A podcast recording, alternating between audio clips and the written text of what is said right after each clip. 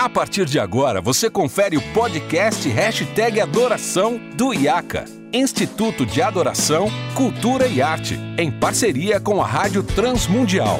Apresentação, Renato Marinoni.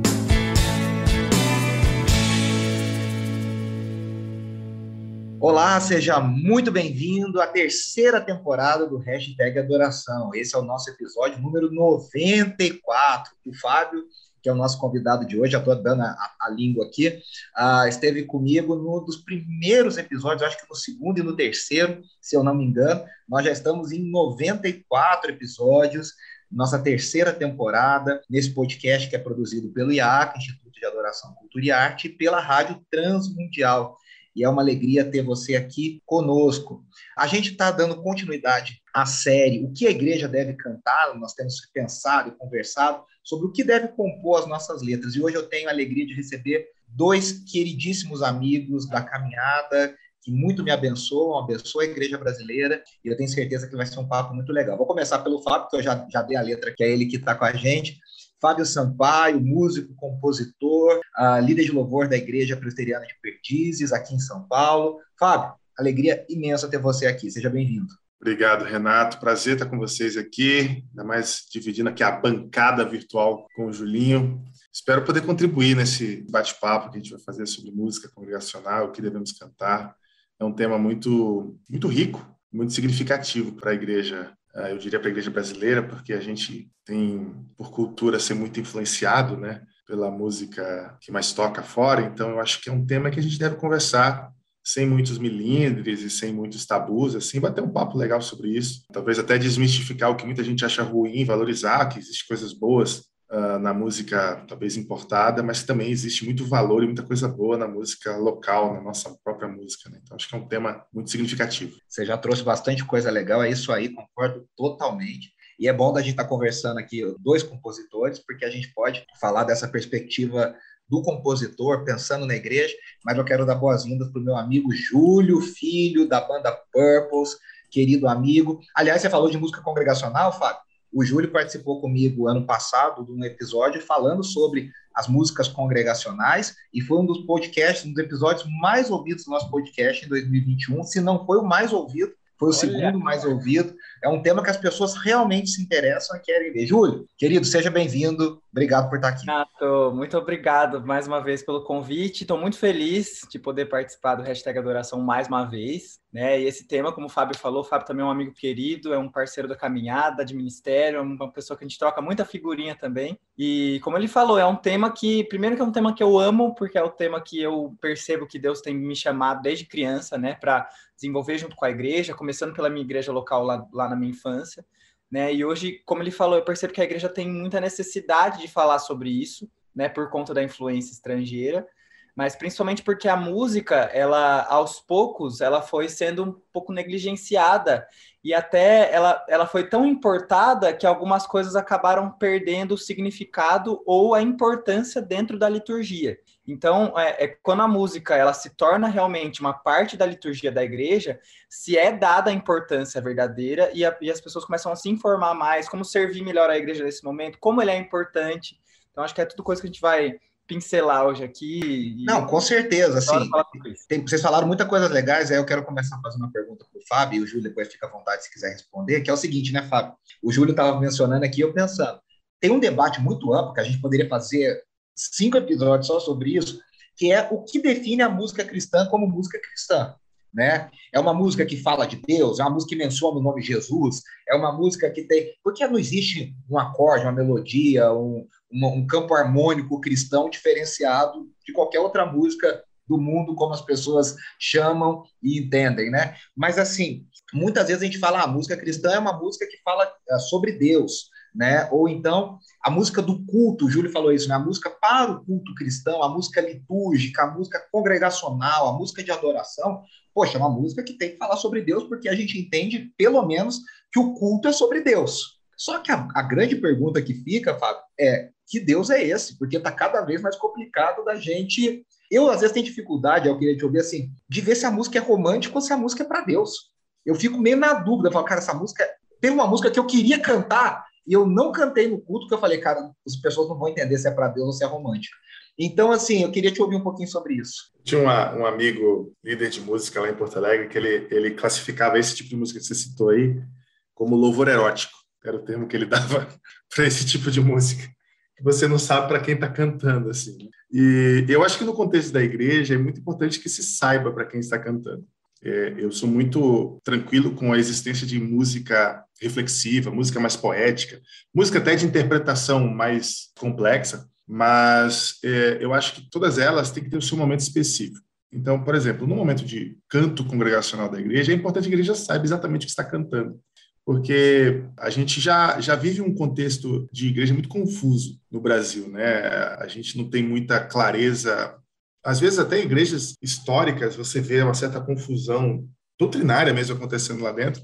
Imagina num contexto tão amplo que é a igreja evangélica brasileira, né? Você cai numa igreja, dá um exemplo, você cai numa igreja que tem, mesmo que tenha o nome Batista, você entra, você não sabe o que vai ver ali, você nunca sabe o que vai acontecer lá dentro, uh, porque o nome, o nome não define muita coisa. Uh, Nosso amigo gente. Guilherme Amarino chama isso de uh, esquizofrenia litúrgica.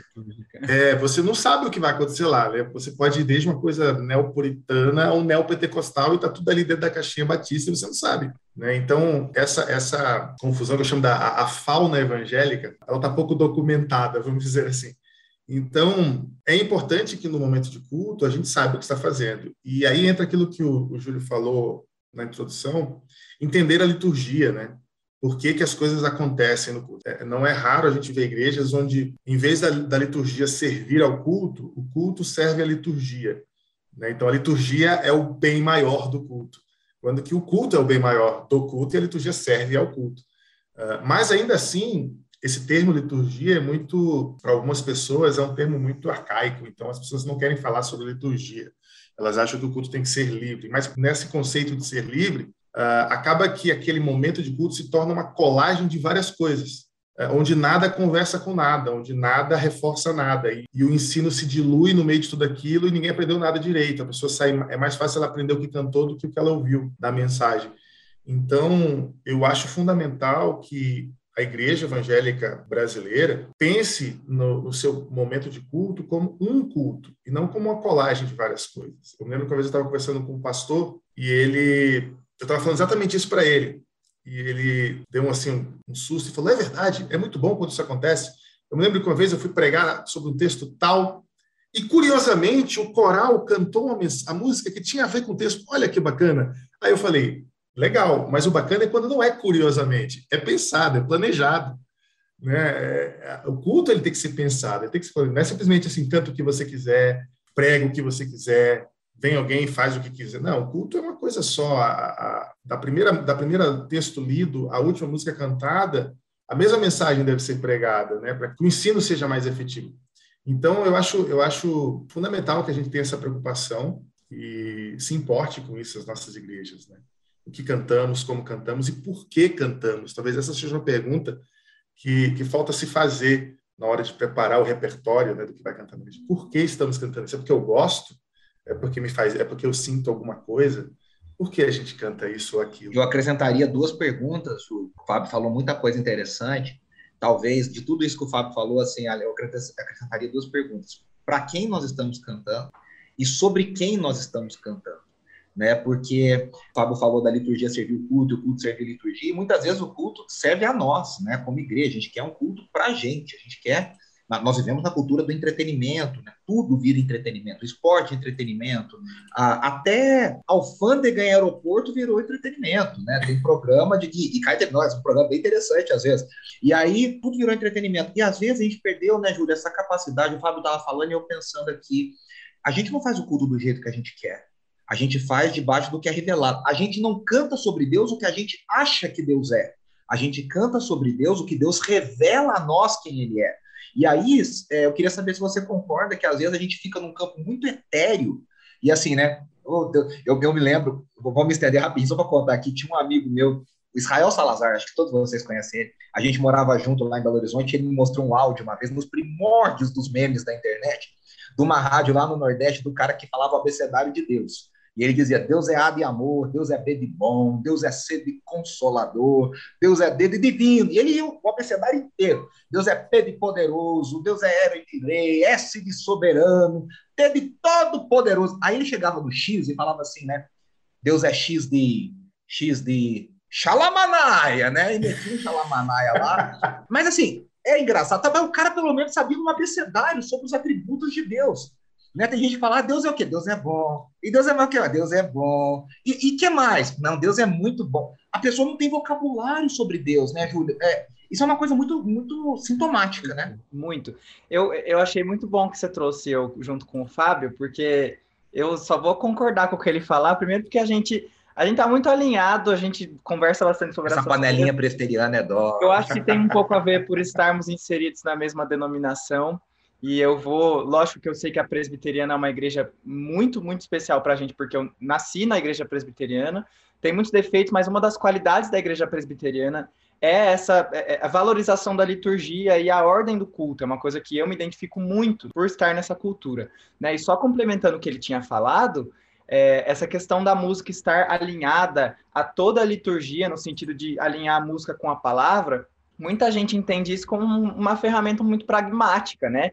Ah, fazer porque dá certo. Não, é porque existe realmente uma ordem para que a igreja saia edificada de uma forma racional também, não apenas espiritual, porque a Bíblia está escrita lá, preto no branco, e a palavra de Deus, logicamente espiritual, mas ali existe informação e as pessoas precisam ser educadas. Existe um processo cognitivo, né? né? Então isso é muito importante. Agora, quando você fala da construção dessas músicas para que a igreja tenha vocabulário, eu, nas minhas conversas, tanto com o Fábio, tanto com o Raquel Novaes, que a gente estava falando também, a gente construir canções para a igreja, né? A gente nada mais está fazendo do que auxiliando ou ensinando através da palavra de Deus a igreja a orar. Então, uma das características, eu pensando enquanto vocês falavam aqui, da música ser uma música para a igreja cantar, eu diria que a maioria das músicas para que a igreja cante, ela precisa ser uma música vertical, ela precisa ser uma oração, ela precisa ser uma música direcionada a Deus, mesmo que esteja sendo cantada coletivamente, ou seja, mesmo que ela esteja em primeira pessoa do plural,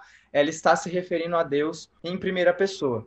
Então, isso é muito importante porque a gente construir essas canções para a igreja, nós estamos, por intermédio do Espírito Santo, ensinando a igreja a orar, dando esse vocabulário, dando essas ferramentas para que a igreja ore com mais, né, é, é, e eu não diria assim efetividade, porque a oração ela vem realmente do coração, mas ela, ela saiba o quão infinito é o que a gente pode dizer sobre o nosso Deus. É, é, descobrir a beleza de Deus, né, Júlio? Eu acho que através Isso. da beleza da poesia, da canção, você como compositor, é trazer a beleza da, da pessoa de Deus para a igreja, às vezes pensar sobre a santidade, sobre o amor, sobre a, a soberania. Você não acha que vai muito por isso? E, e, isso é o que nos alimenta, né, Renato? A gente nasceu para isso, né? O Jonas Madureira fala muito sobre isso. A gente nascer para contemplar o Senhor e isso nos alimenta. John Piper também tem um livro só sobre isso, do que realmente nos completa, que é a presença e a glória de Deus, né? Então, quando a gente aprende a cantar sobre isso e a beleza da arte musical, que é uma criação assim que para a gente faz muito sentido, a gente está inserido nesse contexto de música, de louvor, é uma coisa que realmente nos leva à contemplação. E a contemplação de Deus é o que nos mantém respirando, né? Querendo nós ou não. Então, isso é muito importante. É muito importante você, citou, você citou alguns autores aí, o Piper, o Jonas. Eu me espanto. O Piper é um edwardiano declarado, né? Ele é, ele é um grande fã da obra de Jonathan Edwards. E ele chama Jonathan Edwards, ele escreveu um livro em tributo a Jonathan Edwards que ele chama de Fascinado pela Glória de Deus. Ele diz que Edwards era fascinado pela glória de Deus. E tem alguns autores que a gente lê, a maioria já falecido, mas assim, que eu fico, eu vou preparar sermão, vou preparar, eu leio esses caras, eu fico encantado como eles são realmente, eles se deslumbram com a beleza de Deus. Eu acho que falta um pouco desse encantamento com a pessoa de Deus. Uhum. Por exemplo, o, o Ryle, que faleceu recentemente, cara, você lê os textos dele, aí ele escreve assim, né? Que beleza encontramos na pessoa do nosso Salvador. Né? Aí você lê o A.W. Pink, né? O Pink fala quão grandioso é o nosso Senhor, porque eles são maravilhados com a pessoa do nosso Senhor. Isso, isso é fantástico. E aí, Fábio, o Júlio falando aqui, você já tinha falado das músicas brasileiras e internacionais. A gente pode ter uma crítica às músicas internacionais. Eu amo, todos nós amamos, mas que às vezes tem muita música que parece mais do mesmo, porque ficou um negócio meio que esteticamente parecido, né?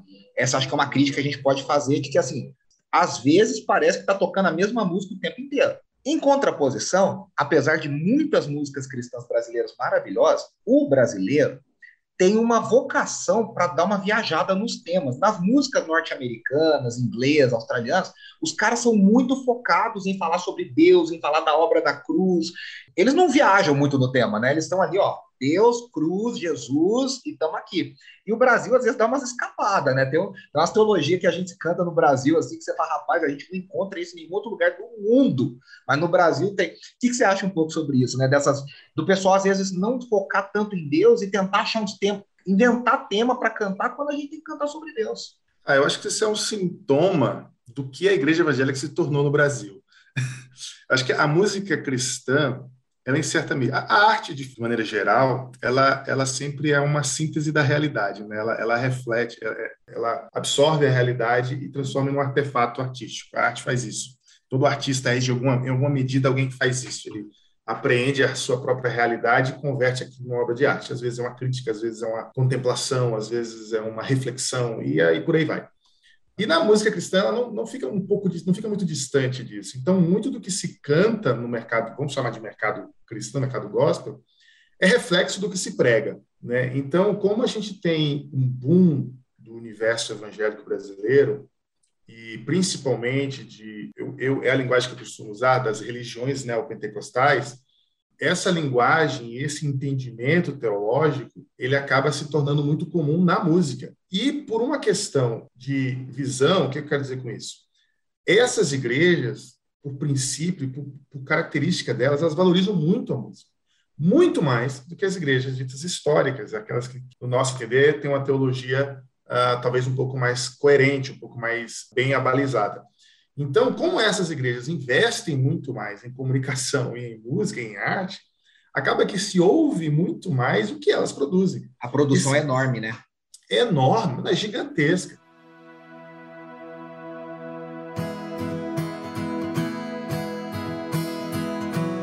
Eu me perdi em meus desejos e me escondi sob os meus erros, mas o teu amor me alcançou. Eu era só vergonha e culpa, jogado ao pó, perdi minha luta, mas o teu amor me alcançou. Então, uh se você fosse fazer um, sei lá, um percentual assim do, do que se tem de música produzida hoje no Brasil, a grande, assim, com a redundância da expressão, a grande maioria é vem de uma linha teológica onde não tem talvez uma preocupação tão tão centrada com uma teologia coerente. Né? Então acho é, que a experiência fala muito alto, né? Nessa, nessa exatamente onde cada um que cada um sente é o que vale.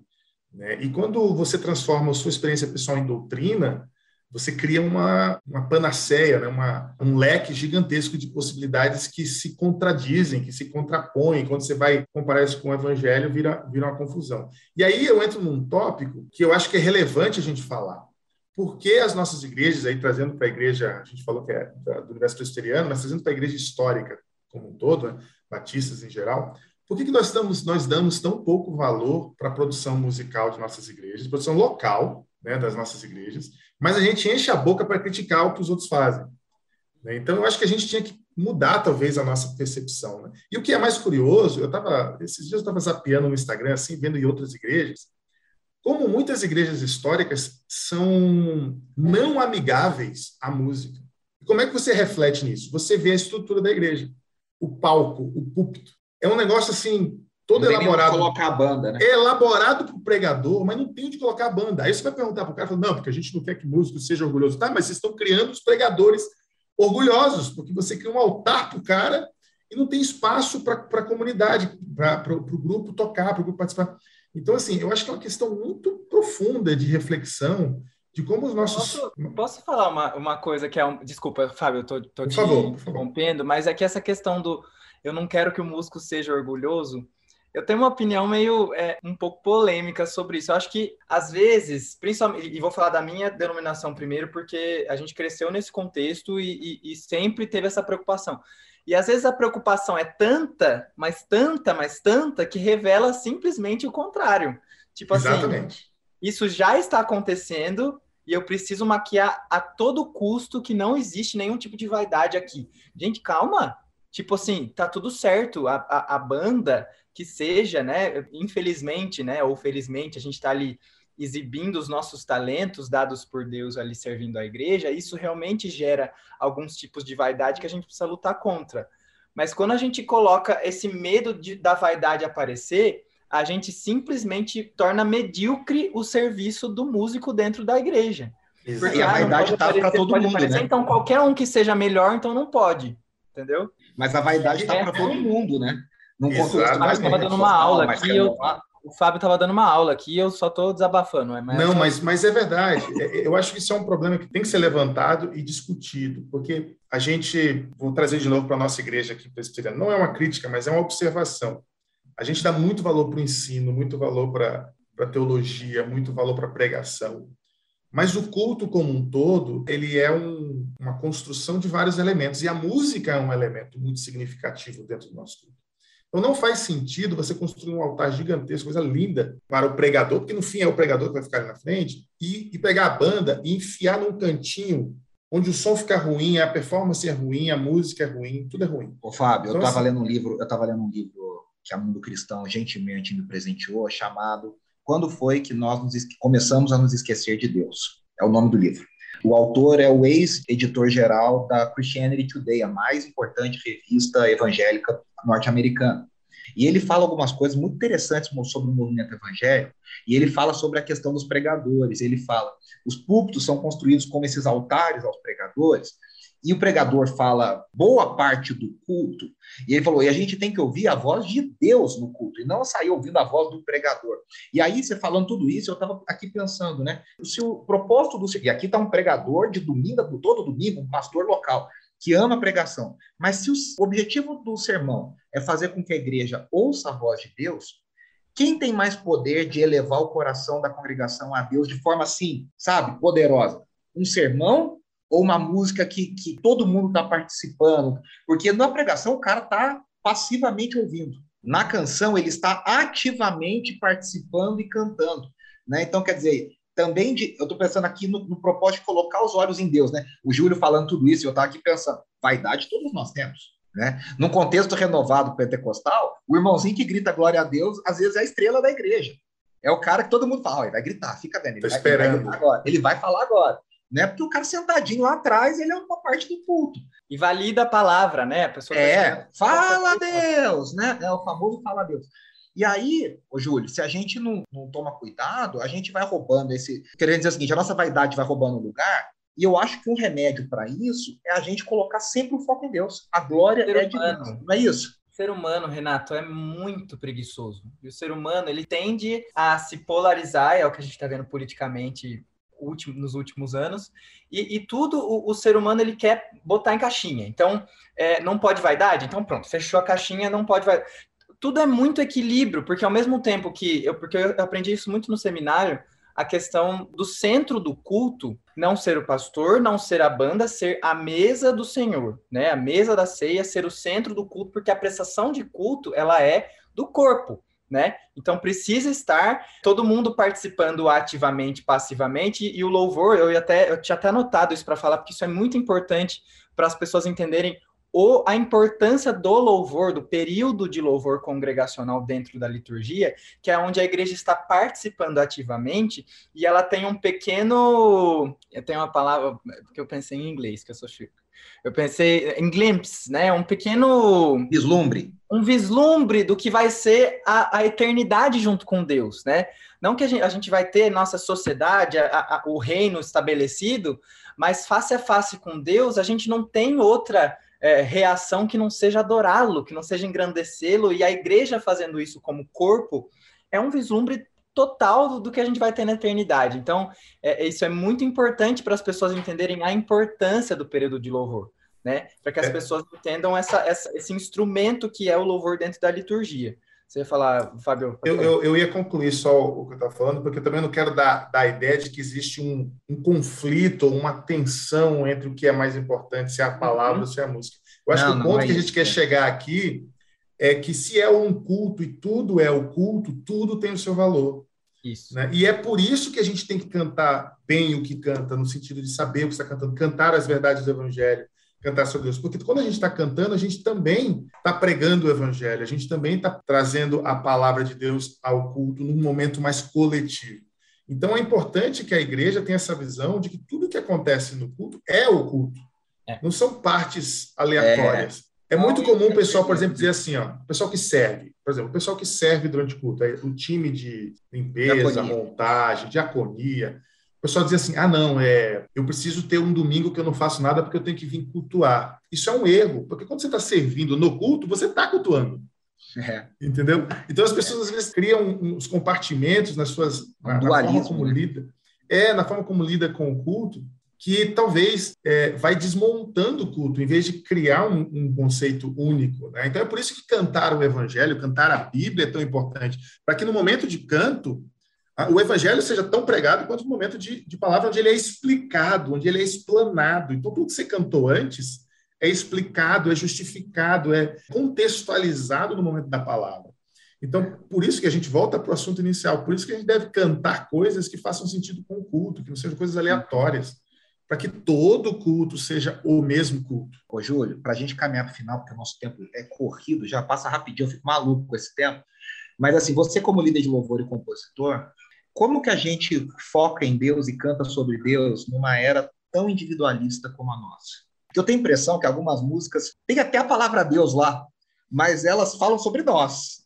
Uhum. O, o, personagem principal somos nós. De, de, a gente é tão importante que Deus desce do trono para encontrar com a gente, né? E a, e a pergunta, como é que a gente, como é que você como compositor e líder de louvor pensa nisso? A gente tem uma tendência humana de instrumentalizar Deus, né? No sentido de a gente acaba tirando Deus do trono, a gente senta no nosso trono e a gente usa Deus para conseguir as coisas que a gente quer. Parece meio tirano falar isso, mas é muito fácil você cair nesse lugar. É muito fácil você usar Deus para cumprir é, é, o gênio da lâmpada, né? E as nossas músicas, a gente tem que ter muito cuidado para construir canções novas e selecionar repertório para a igreja cantar, que não vire essa música de tipo, eu declaro que o Senhor vai me dar o que eu preciso, o que eu quero, não sei o que lá. Que, como você sabe o que, que você precisa, né? Então, nos últimos anos, né, e eu vou citar John Piper de novo, eu tenho sido muito regido por essa teologia da alegria e da plena satisfação em Deus, no sentido de quando você contempla o Senhor, quando você busca a face do Senhor, né, buscar primeiro o reino de Deus e a justiça, as outras coisas serão acrescentadas não aquilo que eu acho que eu preciso, mas exatamente o que eu preciso a partir da vontade de Deus. Então, o que eu acho que nas construções, né, a gente tem que levar a igreja a tirar a si mesmo do centro e colocar o Senhor no centro. Porque ele não saiu nunca do centro, mas na nossa vida e na nossa perspectiva, né, e a gente aprende muito isso em Colossenses, é, é, no sentido de, de, Jesus ser o centro e antes de tudo, e tudo foi criado a partir dele, para ele, né?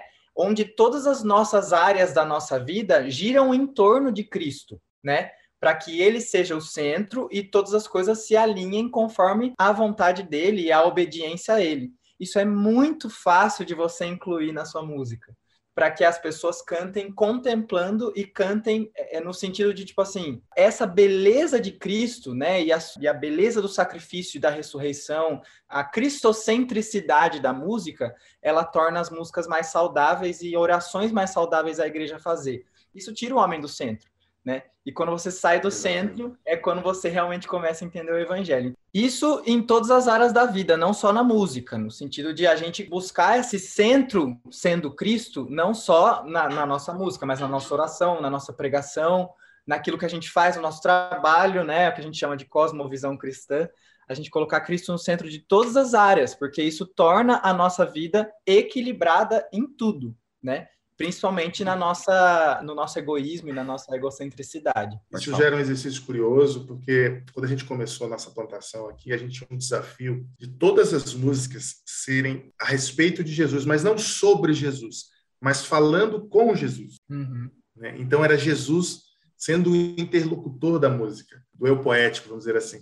E é um desafio você até ter repertórios assim onde Jesus é o interlocutor, é, você está falando com ele, é para ele a música e não sobre ele. Isso nos leva talvez a um outro ponto, que é a busca de repertório, né? Como é esse, esse processo de repertório? Existe muita música boa se você cavucar, pesquisar e for atrás, mas algo que eu tenho levantado muita bandeira e tenho sido um, um, um entusiasta é valorize os músicos da sua igreja e os incentive a escrever canções nascidas na sua igreja.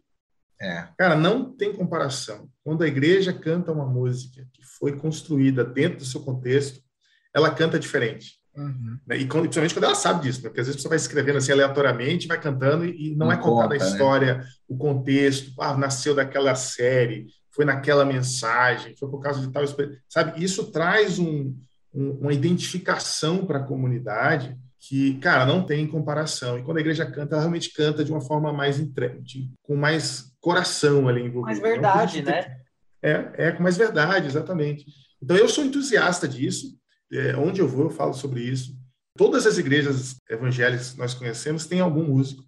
Ah, porque música faz parte do ethos da igreja evangélica, não tem como não ter. São raras as igrejas que não tem algum músico. O cara pode não ser um cara excepcional, não pode ser um virtuoso, mas tem alguém tocando. Né? Então, é, eu sempre digo, incentive, motive os voluntários da sua igreja, ou até aqueles que são funcionários da igreja mesmo, que existem igrejas que contratam seus músicos, motivem e incentivem eles a comporem canções para a igreja. Isso, isso é fabuloso. E dentro dessa perspectiva que o Fábio está falando, né, de incentivar, uh, eu tenho falado, as pessoas falam, ah, mas como é que a gente então, às vezes perguntam, como é que a gente faz então para falar mais sobre Deus, cantar mais sobre Deus, compor mais sobre Deus? E aí, até o Júlio falou isso, né, do dentro daquilo que a gente lê, se alimenta. Eu falo, olha, pega uma teologia sistemática e vai ler sobre os atributos de Deus o Deus que é santo, o Deus que é justo, o Deus que é amor, os atributos comunicáveis, incomunicáveis. Vai descobrir novas formas de você se expressar sobre Deus, e é claro, tudo dentro da palavra, da, da beleza da palavra, né? E a gente tem canções assim icônicas na nossa história, lá de fora, aqui do Brasil, né, que falam os nomes de Deus, que falam os atributos de Deus. E assim, há um, uma resposta. O Fábio estava falando da composição que é feita na igreja, a igreja responder de forma diferente. Quando a gente canta sobre os atributos de Deus e quem Deus é, eu acho, desculpa, eu acho uma, uma certa tolice nossa a gente tentar separar o que Deus é de quem Deus faz, né? Ah, louvor é o que Deus faz e adoração é o que Deus é. Não, para mim, Deus só faz o que ele faz porque ele é quem ele é. Então não tem como separar. E aí a gente canta sobre isso, e a gente se enche, a gente. Eu percebo uma resposta diferente da igreja respondendo a quem Deus é ao contemplar a Deus, que nós vamos sendo transformados uhum. e vamos sendo é, moldados para que o culto seja mais adequado, para que o culto seja uma resposta correta, né? Porque se a gente contempla nós mesmos no culto, o resultado não é muito legal.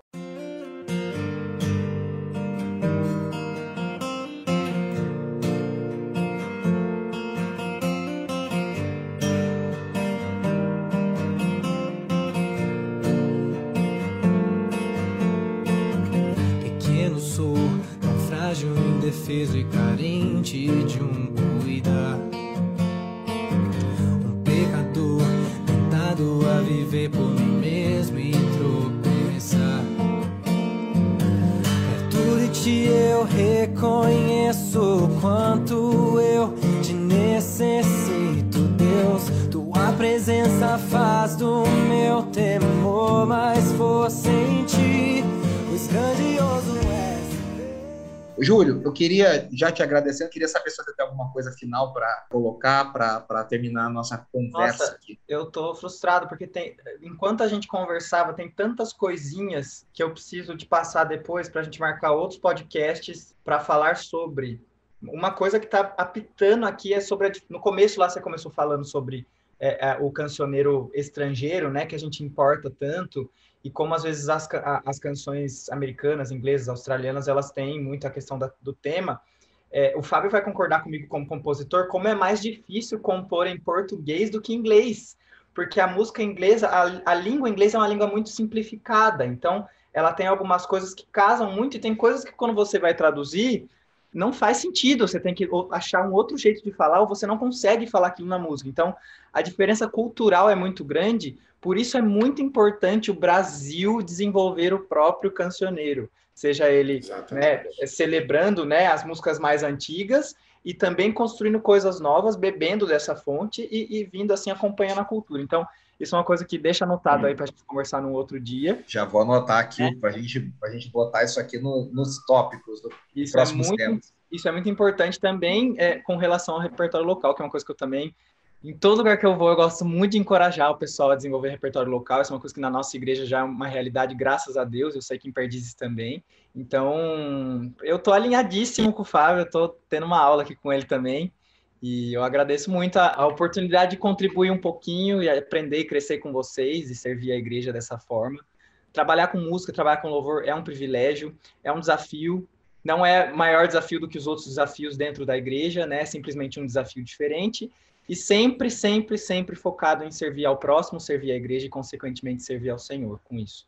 Então, obrigado por me, por lembrar de mim aí, por me ensinarem tanto, gente. Vocês são especiais. Obrigado, amigo. Valeu mesmo. Fábio, suas considerações finais. Ah, obrigado pelo convite. Prazerzão ouvir vocês, ouvir o Julinho. Feliz que a gente está bem alinhado, né, Julinho? Eu acho que o, o, o Julinho, eu, o pessoal do Sola, a gente faz parte de uma geração que tem aí um, um desafio de talvez trazer essa reflexão para a nossa igreja. É, eu falo nossa igreja, a igreja presbiteriana, que é uma igreja que, como a gente falou no início, valoriza vários aspectos do culto, mas talvez a música precise voltar a ser discutida com mais, com mais atenção.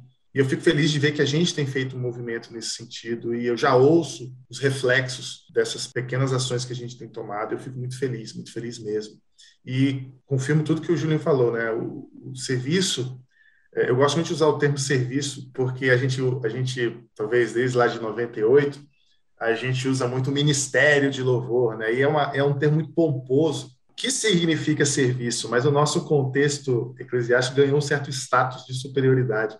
Então, eu gosto sempre de dizer o serviço da música na igreja, para lembrar a galera que é algo de humildade, é algo de, de servir aos outros e não a nós mesmos. Então, o serviço da música na igreja é algo muito importante no nosso contexto evangélico. É, faz parte, como eu falei antes, do ethos da igreja evangélica. É, é, é, muito difícil você imaginar um culto evangélico sem música.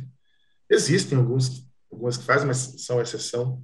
Então, acho que a gente tem que dar essa atenção real para a música, e não só para que ela aconteça, mas para que ela aconteça num nível de qualidade e técnica e execução comparável ao nível de qualidade técnica e execução que a gente exige dos nossos pregadores. A gente exige qualidade técnica, teológica, retórica, sei lá, diversos. Pensa lá nos termos da teologia que você quer usar. A gente exige, exige no sentido assim, a gente espera isso dos nossos pregadores. A gente tem que esperar o mesmo nível de qualidade no momento de, de música, porque tudo é o culto culto não é só o momento da palavra, é tudo é o culto. E quando a gente tem essa visão, a gente valoriza todo o contexto. Isso parte desde a qualidade do equipamento de áudio. Olha, uma coisa que as pessoas às vezes não se dão conta, né? 90% do que acontece em um culto hoje precisa de áudio. E às vezes o pessoal não dá atenção para a qualidade do equipamento de áudio. Então, e agora com pós-pandemia, qualidade da transmissão, isso é uma coisa que já não é mais de, de discutir, isso aí é fato. Se você não dá atenção para isso, você perdeu-se no tempo. Né? Então, é, é essa preocupação, eu não estou falando assim, se você tem que investir uma fortuna, não é isso. Você tem que se importar, se preocupar e achar dentro da sua realidade a melhor forma que você pode fazer isso. É. Então, eu acho que, que a gente, talvez nesse momento, eu já estou profetizando pós-pandemia, né, já crendo que a gente está voltando a uma certa normalidade, que as nossas igrejas possam abrir os olhos para essa realidade, para como elas estão manifestando a pregação do evangelho em seus cultos, no meio de todo o culto que vai desde, a, desde os momentos de oração, das leituras bíblicas, da, das canções, da pregação, tudo isso é o culto. Então, que a gente possa ter essa preocupação, esse olhar mais sereno e mais coerente, para que a igreja seja edificada, para que a igreja local seja edificada e assim a igreja de Cristo como um todo cresça no evangelho e assim aprenda mais sobre Cristo e assim possa viver o evangelho de uma forma talvez mais transformadora para a nossa sociedade né, menos superficial e mais profunda. Essas são minhas últimas palavras, falei demais. É, eu acho que esse é o desafio para todos nós, né? Você falou aí, da mesma forma que a gente espera que os pregadores apontem para Deus e nos mostrem quem Deus é, a gente tenha líderes de louvor e compositores e ministros de música, capacitados para também revelar quem Deus é, também mostrar ao povo quem Deus é, também levantar uma canção, acho que o Júlio falou muito sobre isso, levantar uma canção do povo em direção a Deus por quem Deus é, né? Por, por adorá-lo pela sua grandeza, pela sua plena satisfação na pessoa de Cristo Jesus, né, que é o Piper chama de teologia da alegria, né, ou hedonismo cristão, o Piper fala muito sobre isso, né, que é o hedonismo que não é pecaminoso, ou seja, você buscar prazer na pessoa de Deus, você descobrir prazer em quem Deus é, né, e não em quem nós somos, e não ficarmos cultuando. Esse é um grande desafio. Eu quero agradecer muito vocês dois, obrigado, vocês são dois amigos que me inspiram de verdade, estão sempre aí nas, nos meus pensamentos, nos meus planejamentos, que eu sempre gosto de ouvi-los. Quero agradecer você que nos assiste, nos ouve aqui pelo hashtag Adoração, nas plataformas, no Brasil e em vários países do mundo que a gente tem ouvintes e espectadores. Lembrando que semana que vem a gente volta com mais um tema especial, mais convidados especiais e todo o conteúdo do hashtag Adoração e da Rádio Transmundial você encontra no site transmundial.org.br. Lembre-se de compartilhar esse link, mandar para alguém ouvir, para acompanhar a nossa conversa, conhecer o nosso podcast e também ser abençoado através desse conteúdo produzido aqui. Um grande abraço e até mais. Preciso ser mais louco